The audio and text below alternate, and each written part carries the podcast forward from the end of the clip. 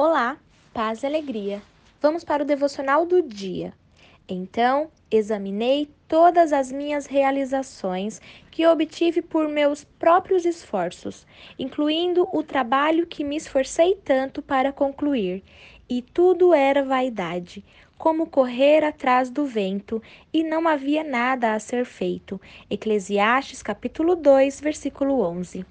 Em todo o livro de Eclesiastes, encontramos uma série de perguntas buscando um propósito para a vida, e nem Salomão, com toda a sabedoria que lhe foi dada, escapou disso. Em sua velhice, Salomão foi confrontado, reconhecendo que tudo era vaidade. Hoje eu te convido a examinar suas realizações até aqui e responder aí: qual a razão de tanto esforço? Respondeu? Então vamos lá.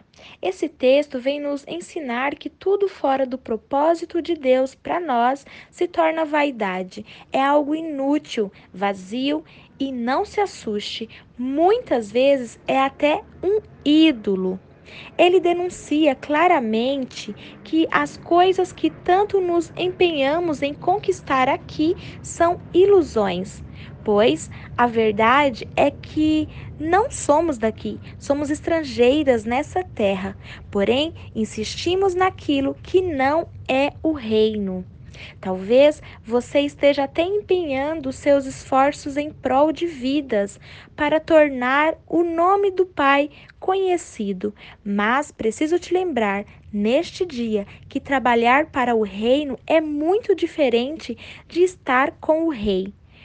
Por mais que você faça qualquer coisa, se não tiver um tempo com ele, tudo continua sendo vaidade.